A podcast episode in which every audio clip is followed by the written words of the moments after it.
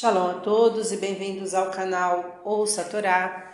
Vamos à segunda aliada para Shame Rubarot, Rukat e Balak, que inicia no capítulo 20, versículo 7 e vai até o versículo 21. Vamos abrahar. Baruch atah Adonai, Eloheinu melech haolam, asher barabanu mikol hamim venatan lanu et toratou. Baruch atah Adonai noten hatorá. Amém. Bendito sejas tu, eterno nosso Deus, Rei do Universo, que nos escolheste dentre todos os povos e nos deste a tua Torá. Bendito sejas tu, eterno, que outorgas a Torá. Amém.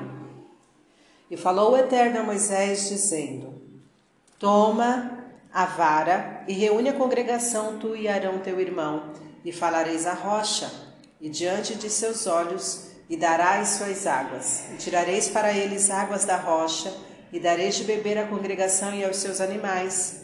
E tomou Moisés a vara de diante de, do Eterno, como lhe ordenou, e juntaram Moisés e Arão a congregação diante da rocha. E Moisés lhe disse: Ouvi, rogo, rebeldes, porventura poderemos fazer sair água desta rocha para vós? E levantou Moisés a sua mão e feriu a rocha com sua vara duas vezes, e saiu muita água, e beberam a congregação e seus animais. E disse o Eterno a Moisés e a Arão: Porquanto não crestes em mim, para santificar-me aos olhos dos filhos de Israel, por isso não trareis esta congregação à terra que lhes dei.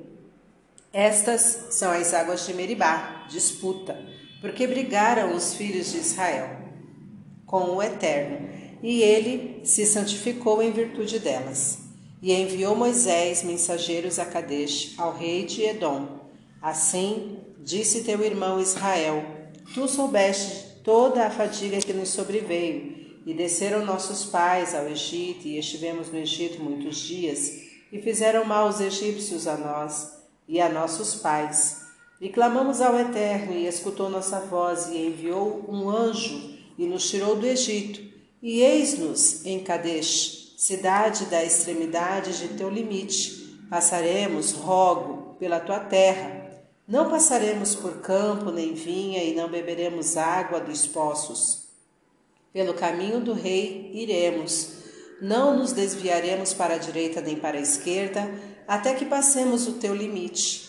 E disse-lhes Edom: Não passarás pelo que me pertence, para que não suceda que eu saia com a espada ao teu encontro e disse-lhe Israel: Pela estrada subirei, e se tu e se tuas águas bebermos, eu e meus animais, darei o seu preço. De certo, em nada te prejudicarei, somente com os meus pés passarei. E disse: Não passarás.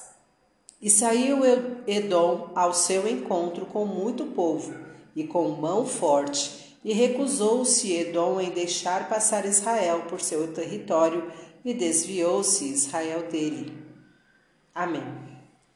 Baruch atah Adonai, Eloheinu melech haolam, asher natan lanu Torah temet, v'chayeu lanatah betocheinu, Baruch atah Adonai noten hatorá. Amém. Bendito sejas tu, eterno nosso Deus, Rei do Universo, que nos deste a Torá da verdade e com ela a vida eterna plantaste em nós.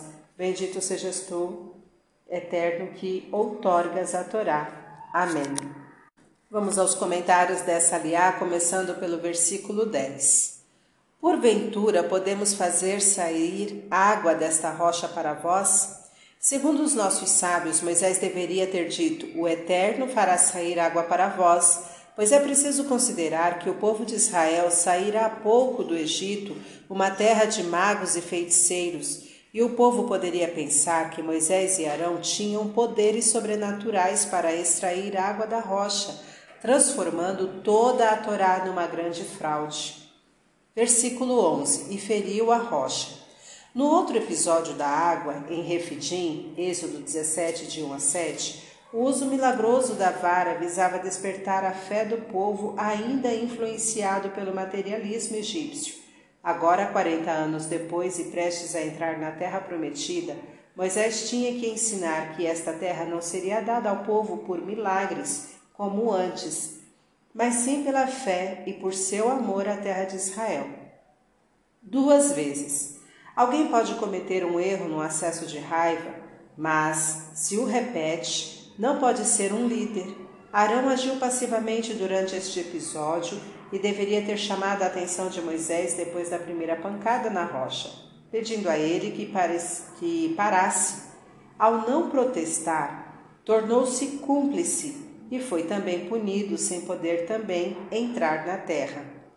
Versículo 12: Por isso não trareis esta congregação à terra que lhes dei.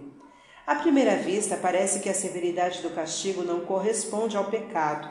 Além disso, qual a diferença se, em lugar de falar ao penhasco, o golpeou com a vara que igualmente deu água? A resposta a esta pergunta está no fato de que Deus ordenou a Moisés levar consigo a vara naquela ocasião, conforme o versículo 8.